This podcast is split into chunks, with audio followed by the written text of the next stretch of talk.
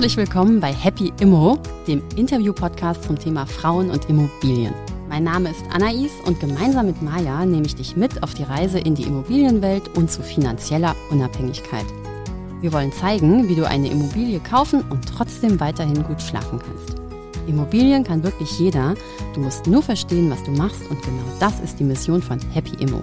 Los geht's. Herzlich willkommen beim Happy Immo Podcast. Hallo Luisa. Hallo. Du heißt Luisa Löwenstein. Das ist ein total geiler Name, wie aus einem Buch äh, oder ein Künstlername oder so. Du bist Mitte 30, hast zwei Kinder, hast fünf Schwestern, bist in der Karibik geboren, bist dann auf einem Biobauernhof in Südhessen aufgewachsen. Du hast Islamwissenschaft studiert und Judaistik, glaube ich. Genau. Du bist Drehbuchautorin, hast ein Fable für Flohmärkte und, jetzt wird es super interessant, für Immobilien. Du bist Beraterin und Coach für Design Thinking und du bist Gründerin von The Field. Erzähl mal, was ist denn The Field? The Field ist ein Offsite Innovation Space. Mhm. Das, das sind erstmal sehr viele äh, mhm. Buzzwords. Klingt spannend. Genau. Und ähm, das ist eine Location außerhalb von Berlin, ist ziemlich genau eine Stunde entfernt. Und die Idee war dahinter, dass wir festgestellt haben, schon vor mehreren Jahren, dass Unternehmen gehen immer mehr in die Richtung neuer Arbeitskonzepte. Ich berate in die Richtung sehr viel, mein Mann und Mitgründer auch. Und immer mehr festgestellt haben, dass es eigentlich nicht funktioniert, in so alte Schläuche neuen Wein reinzufüllen. Also dass wir in die Unternehmen gehen und in deren Setting und auch in deren Strukturen versuchen, wirklich was umzubrechen. Und dann kam immer mehr die Idee auf, vielleicht die Leute auf eine Art Reise zu schicken. Da kam das äh, Drehbuchthema rein, weil so richtig verändern tun wir uns erst, wie wir das in allen guten Filmen kennen, wenn wir uns auf eine Reise begeben. Und deswegen haben wir gesagt, irgendwas außerhalb Berlins, wo man wirklich Distanz zwischen sich und seine Strukturen, seine festgefahrenen Ideen bringen kann und so. Und dann da draußen nicht das Konferenzhotel oder das Seminarhaus, das genauso ausschaut wie eigentlich das Büro auch, sondern eben den Versuch, auch kontinuierlich das Thema New Work in den, in den Raum zu übersetzen vorfindet. Mhm. Also in alte Schläuche neuen Wein äh, bei euch gibt es überhaupt keinen Wein, oder? Bei uns, ja, das testen wir noch. Das ist eben ein, ein Teil von dem, was wir dort machen, ist zu sagen, wir, wir wissen ja auch nicht, was jetzt perfekt ist. Wir können mhm. uns auch nur auf Daten und, und Erfahrungen stützen. Und danach haben wir auch das Konzept entwickelt. Ganz, ganz viele Umfragen gemacht mit der Design Thinking School in Potsdam, wo ich auch mhm. unterrichte, zusammengeschaut, was da sinnvoll ist und lassen uns aber darauf ein, dass sich das auch alles ändern kann. Also Corona zum Beispiel kann alles ändern. Es, Menschen ändern sich sowieso und Dinge stellen sich eben als nicht so großartig und praktisch oder, oder uh, usable raus, wie man sich das vorstellt. Und eine Sache ist der Wein. Wir haben ganz viele Umfragen gemacht, ganz viele, das nennt man qualitative Interviews im Design Thinking, mit unterschiedlichen Unternehmen gesprochen und mit unterschiedlichen Mitarbeitern von Unternehmen gesprochen und festgestellt, dass gerade Frauen, aber auch, auch andere Geschlechter, ganz oft sagen, sie haben eigentlich ein Problem damit, wenn im ganzen Team getrunken wird, weil selten eine Grenze eingehalten wird, weil andere Grenzen danach übertreten werden und weil vor allen Dingen die Arbeitsqualität am nächsten Tag nicht, nicht mehr da ist. Und sie dann auch viele haben dann gesagt, dann bleibe ich lieber im Büro und arbeite da richtig, als mich da irgendwie mit so verkaterten Kollegen am nächsten Tag rumzuärgern. Und dann müssen, müssen wir uns eben fragen, was wollen wir da eigentlich bieten? Bieten wir da was, was die Leute wollen oder wollen, bieten wir was, was sie brauchen? Und wenn wir sagen, wir kennen uns aus, wir sind die Berater, wir wissen, was für New Work funktioniert, dann können wir eigentlich nicht sagen, wenn ihr aber Alkohol wollt und wir eigentlich davon ausgehen, dass das nicht gut ist für effizientes Arbeiten für solche Tage, dann können wir es ihnen eigentlich nicht guten Gewissens geben. Ja, da hast du bestimmt recht. Ich finde das wirklich spannend. Also die Branche, aus der ich komme, ist die Immobilienbranche und die ist super versoffen. Also ich stelle mir das vor, ne? Äh, ähm, ein Immobilien-Offsite bei euch ohne Alkohol, wie das werden würde. Aber ich bin mir sicher, dass das super spannend ist. Hm, ihr habt ja noch mehr Regeln, ne? Ihr habt doch keine Tische. Ja, wir haben keine Konferenztische oder wir keine haben keine Esstische, keine, Esstische, keine Arbeitstische. Doch, wir haben, wir haben drei Arbeitstische, wo man sich mal hinsetzen kann und mal eine E-Mail schreiben. Das ist mhm. uns schon klar, dass mhm. Leute das auch mal machen müssen. Es geht aber eben nicht, es ist nicht Coworking, damit werden wir oft verwechselt. Es ist wirklich ganz explizit Teamworking. Und deswegen ähm, ist das mal, um eine E-Mail zu schreiben, aber es gibt keine einzelnen Räume, um sich zurückzuziehen. Und es gibt eben keine Esstische, weil die werden dann als Konferenztische missbraucht. So, und wir wollen verstehe. sozusagen keine Hintertüren offen lassen. Das klingt nach einem sehr starken Konzept. Stark ist auch das Stichwort. Wir sprechen hier im Podcast über starke Frauen und ihre Immobilien. Jetzt erzähl mal, The Field gehört dir, Mir und meinem Mann. dir und deinem Genau. Mann. Äh, wie seid ihr darauf gekommen? Wie habt ihr das gefunden? Also ich habe vor elf Jahren oder so, habe ich das erste Mal mit einer Freundin auf dem Balkon in Prenzlauer Berg gestanden und darüber gesprochen, dass es eigentlich da draußen in Brandenburg, dass wir eigentlich eh überhaupt nichts wissen über Brandenburg. Die ständig schimpfen, dass in München gibt es drumherum die Berge und keine Ahnung was, aber eigentlich überhaupt keine Ahnung haben, was es um Berlin gibt. Und dass man doch mal mit eben Teams da rausfahren, das wäre doch so cool. Und dann gibt's aber nichts. Und dann war so ein bisschen die Idee, ein, eine Art, ja, so ein Offside-Ort für, für Startups zu machen. Cool, das da, heißt, da ist die Idee geboren worden. da ist die Idee geboren worden, die ist dann aber. Und dann, wie habt ihr dann gesucht? Ja, erstmal haben wir tatsächlich zum Beispiel die eine Location, also wir haben mehrere Sachen so übers Internet hauptsächlich gefunden, dann haben wir eine Location angeschaut von der HU, die haben in Berlin Buch eine, also ich weiß nicht, was mittlerweile damit ist, das war eine alte, die alte botanische Sammlung von denen. Das ist eine Riesenanlage mit einem total wahrscheinlich asbestverseuchten Riesengebäude und eben eine riesengroße botanische Sammlung. Und die haben jemanden Käufer gesucht, der die botanische Sammlung da belässt, weil man die nicht umpflanzen kann, uralte Bäume auch, tief verwurzelte äh, Pflanzen, die da nicht weg könnten. Und da war die Idee, wir bauen da was hin, eben so eine Location. Gleichzeitig kann die HU weiterhin mit ihren Studenten dahin kommen, so aus, dem, aus der Gartenbauabteilung. Toll. Und äh, was ist daraus geworden? Da ist nichts draus geworden, weil uns Buch zu nah war.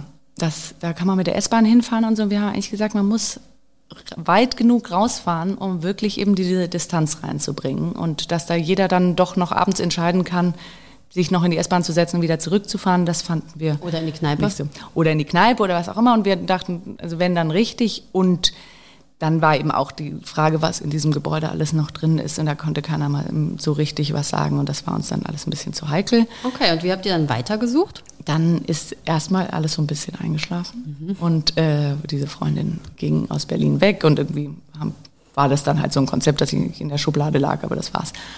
Und dann habe ich immer mal wieder einfach so im Internet geschaut. Ich mag das gerne. Ich, auch das Thema Flohmarkt, das hat, hat, kommt so aus der gleichen Ecke. Und dann war das so, dass mein Cousin, der Architekt ist, der hat mich angerufen und gesagt, er hat hier was im Internet gefunden. War ganz simpel, war Immobilien-Scout und war ein Herr eigentlich aus Bayern, der vor Jahren das gekauft hat, dann eigentlich hauptsächlich Schulden darauf gelegt hat und plötzlich vor der Zwangsversteigerung stand und dann gemerkt hat, er muss das eigentlich noch schnell selber verkaufen, um da aus dem Thema Zwangsversteigerung rauszukommen. Habt ihr das in der Zwangsversteigerung gekauft oder Ja. noch davor? Davor gehen ja viele Kosten auch mit so einer Zwangsversteigerung einher und deswegen hat er versucht, das vorher noch abzuwickeln. Es war aber ein ziemlicher Krimi dann für uns, weil wir haben es dann gekauft. Wir sind dann, ich bin mit meinem Cousin, der eben Architekt ist, der andere ist ähm, Denkmalschützer. Ah, mit was eine gute Kombi. Ja, eben. Perfekt. Mit denen bin ich dahin an einem verregneten, grauseligen Tag und sind da dann, die sind da durch, das, durch die Dachstühle geklettert und haben sich alles angeschaut und so und gesagt, das ist alles in Ordnung und es sie- sieht super aus. Aber da waren, glaube ich, noch zehn andere Parteien dabei, die konnten sich, die die waren auch zu, zu großen Teilen auch interessiert.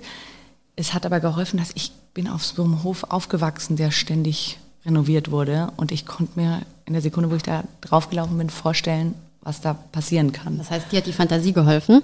Auf jeden Fall. Also sonst und und ich habe ADHS und dann macht man trifft man so Entscheidungen auch nicht immer total realistisch.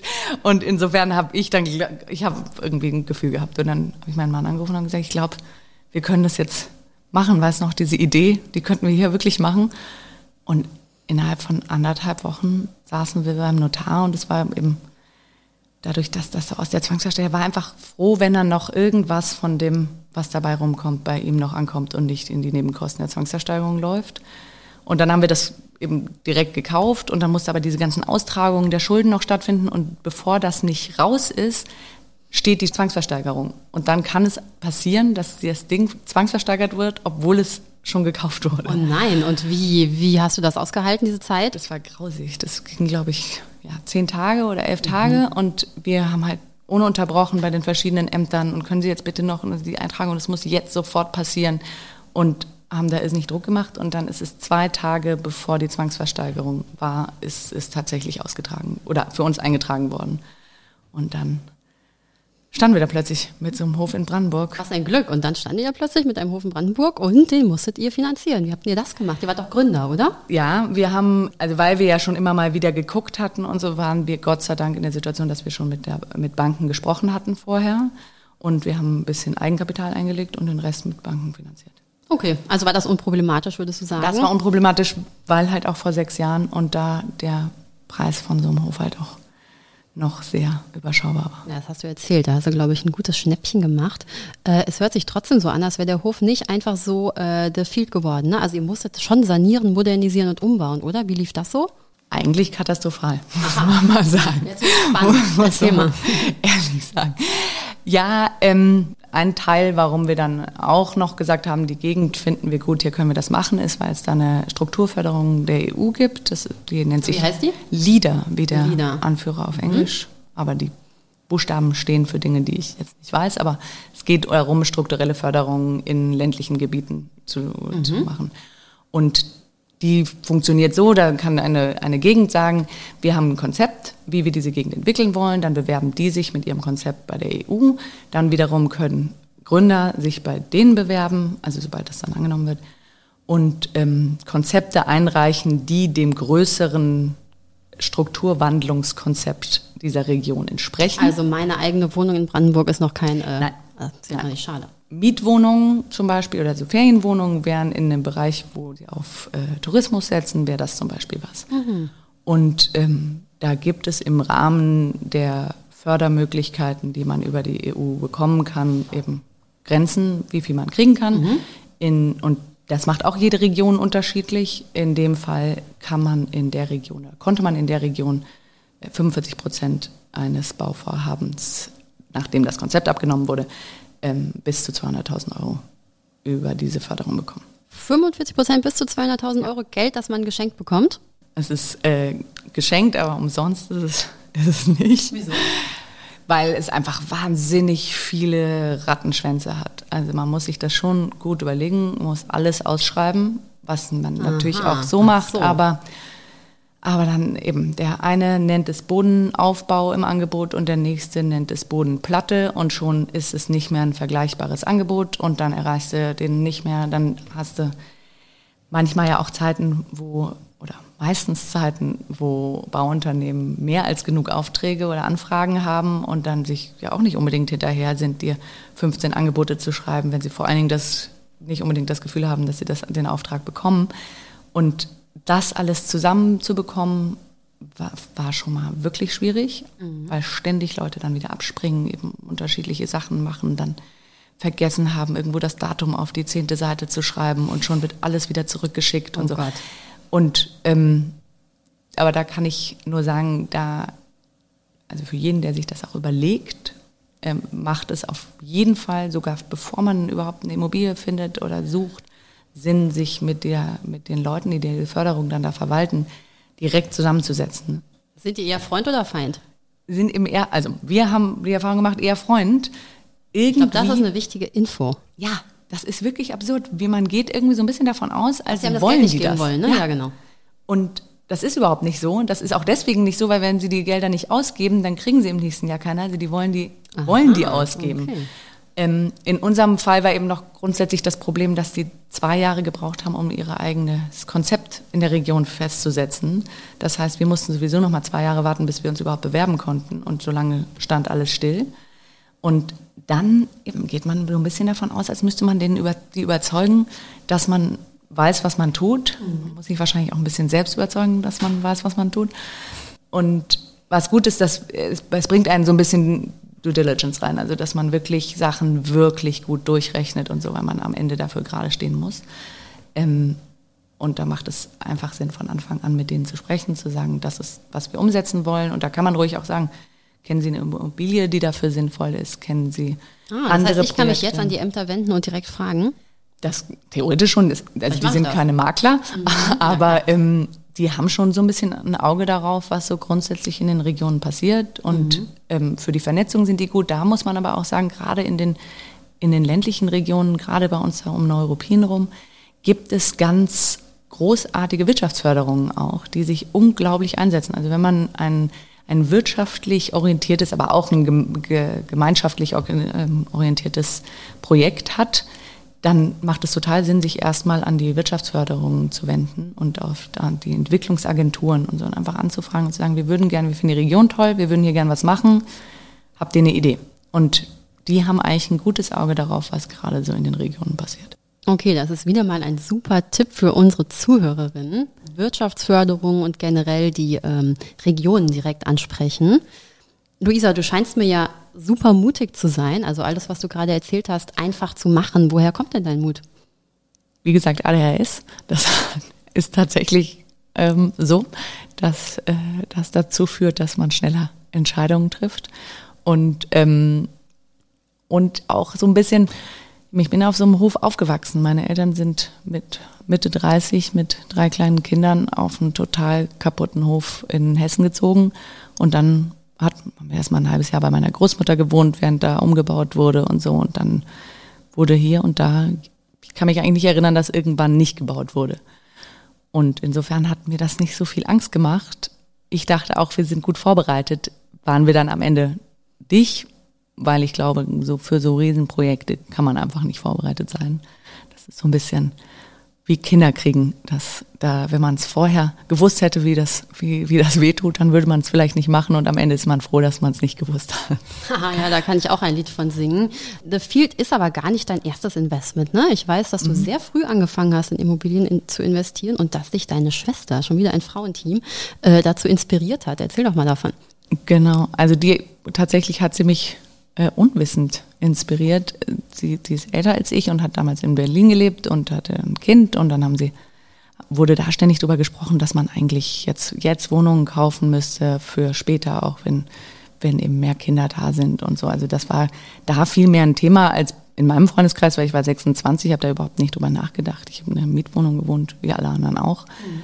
Und dann habe ich aber ja so eine auch wie wieder wahrscheinlich ADHS, so eine, so eine Verpassungspanik bekommen und gedacht, jetzt, wenn sie oh. jetzt alle da, genau, sie jetzt alle darüber sprechen, dass man das jetzt machen muss, was ist denn, wenn ich mal so weit bin, dass das sinnvoll wäre irgendwie von meinem Leben her, dann kann ich mir das wahrscheinlich abschminken. Und dann habe ich einfach mal angefangen, mich da so ein bisschen reinzufuchsen, habe geschaut, was was eigentlich so die Preise sind, wie man sowas finanzieren würde, ob man einen Kredit bekommen würde oder nicht. Und war gerade selber, glaube ich, ein Jahr habe ich freiberuflich gearbeitet. Also war mhm. das war zum Beispiel ein Thema. Mhm. Ich hätte niemals einen ordentlichen Kredit bekommen. Damals war das noch so, dass Eltern bürgen durften. Also dass man überhaupt bürgen für, einen, für einen Immobilienkredit holen konnte. Das, Und so war das dann? Deine Eltern haben gebürgt für dich? Genau.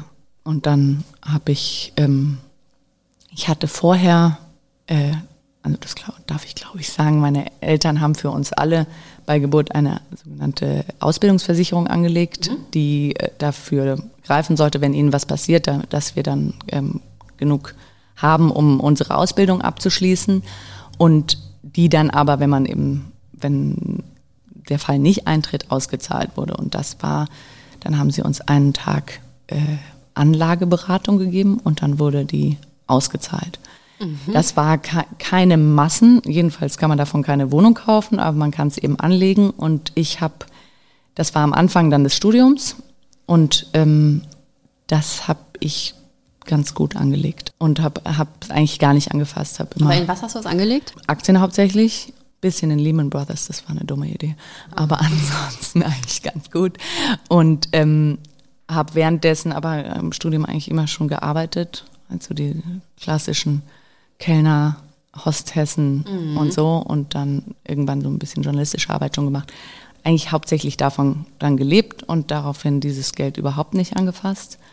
Und äh, auch nachdem meine Ausbildung nichts gekostet hat, ich habe ein ganz normales Studium gemacht, habe ich, äh, genau, war das dann genug, um mir äh, den Eigenanteil zu zahlen. Aber da frage ich dich mal, wenn du das so schlau angelegt hast, dass du das Geld so vermehrt hast, warum denn dann überhaupt Immobilien? Ja, zum einen der FOMO. Ähm, zum anderen mag ich einfach Räume. Ich fand das schon als Kind immer, ich wollte immer organisieren, dass man so, so Butterbrotfahrten macht, wo man bei anderen Menschen durch die Wohnungen gehen kann. Ähm, mit, mit dem Bus rumfährt und einfach so Leuten klingelt und reingeht. Geil, das fände ich super, da wäre ich sofort dabei. Ich fände das nicht auch. Na, ja, lass uns das mal machen. Ja, ich finde das wirklich, ich finde das einfach spannend, wie, was Räume so machen und können. Und ja, so. was die Leute daraus ja. gemacht haben auch. Und so, auch ne? das, ja. Und ähm, ja, und ich fand, zum anderen hat mich das immer mehr gestört, wie ich zumindest es damals, mittlerweile ist das besser, aber damals irgendwie einen schwierigen Überblick darüber hatte, wo gerade bei Aktien und so mein Geld dann wirklich mitwirkt. Mhm. Und ähm, hatte dann so eine Situation, wo sich dann rausgestellt hat, dass das irgendwie über fünf Ecken zur Abholzung äh, des Regenwaldes mit äh, riesengroßen Palmölplantagen äh, geführt, also dass das irgendwie da mit drin gesteckt hat und das wollte ich nicht mehr. Ich wollte das unbedingt. Ich wollte wissen, wo mein Geld ist und dass da kein Unsinn mitgetrieben wird. Das ist der perfekte Übergang zur nächsten Frage, denn meine nächste Frage ist, bei uns, bei Happy Immo ist das Motto Do Good and Be Happy und wir meinen eben damit, äh, kauf dir deine Wohnung, schnapp, schnapp dir dein Stück Stadt und mach damit was Gutes, also wenn du Bock hast. Ähm, was, was heißt denn, was bedeutet das denn für dich? Also, also wie kannst du mit Immobilien was Gutes tun? Also zum einen, ja, weil es ist es eine, ist es, finde ich, die persönlichste Art, sein Geld anzulegen. Also das ist irgendwie so, put your money where your heart is. Mhm. Ähm, wir haben in, in dieser Wohnung wirklich lange gewohnt, leben da immer noch haben gestern einen Käufer dafür gefunden. Weil oh, wir echt? Umziehen. Verkauft ihr die jetzt? Ja.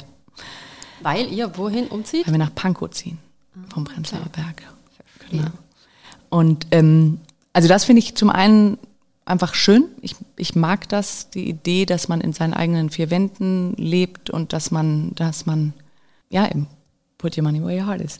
Und das andere, man kann natürlich, also wenn man selber nicht drin wohnt, kann man dazu beitragen, dass ein, das zu fairen Preisen vermietet wird. Ich finde gerade so Sharing-Konzepte total großartig. Also ich bin kein großer Fan davon, äh, Wohnungen ausschließlich für so einen Airbnb-Markt zu haben. Ich bin aber ein großer Fan davon, tatsächlich seine eigenen Wohnungen zu vermieten auf mhm. Airbnb. Das haben wir jahrelang gemacht. Immer wenn wir am Wochenende weg sind und auch länger weg sind, vermieten wir an Menschen aus der ganzen Welt. Und es ist großartig, es macht super viel Spaß, weil Leute wirklich von überall herkommen und wir auch mal ein bisschen schauen, dass wir da noch, dass wir die noch kurz kennenlernen und so. Und das hat uns besonders Spaß gemacht. Das wissen wir auch von all diesen Leuten. Teilweise sind wir noch immer in Kontakt, noch Jahre später mit denen, dass wir für die die, die Tatsache, dass sie bei uns gewohnt haben, gerade wenn sie auch Kinder dabei hatten und so, einen großen Teil ihrer Berlin-Erfahrung ausgemacht ja, haben. Ja, das glaube ich.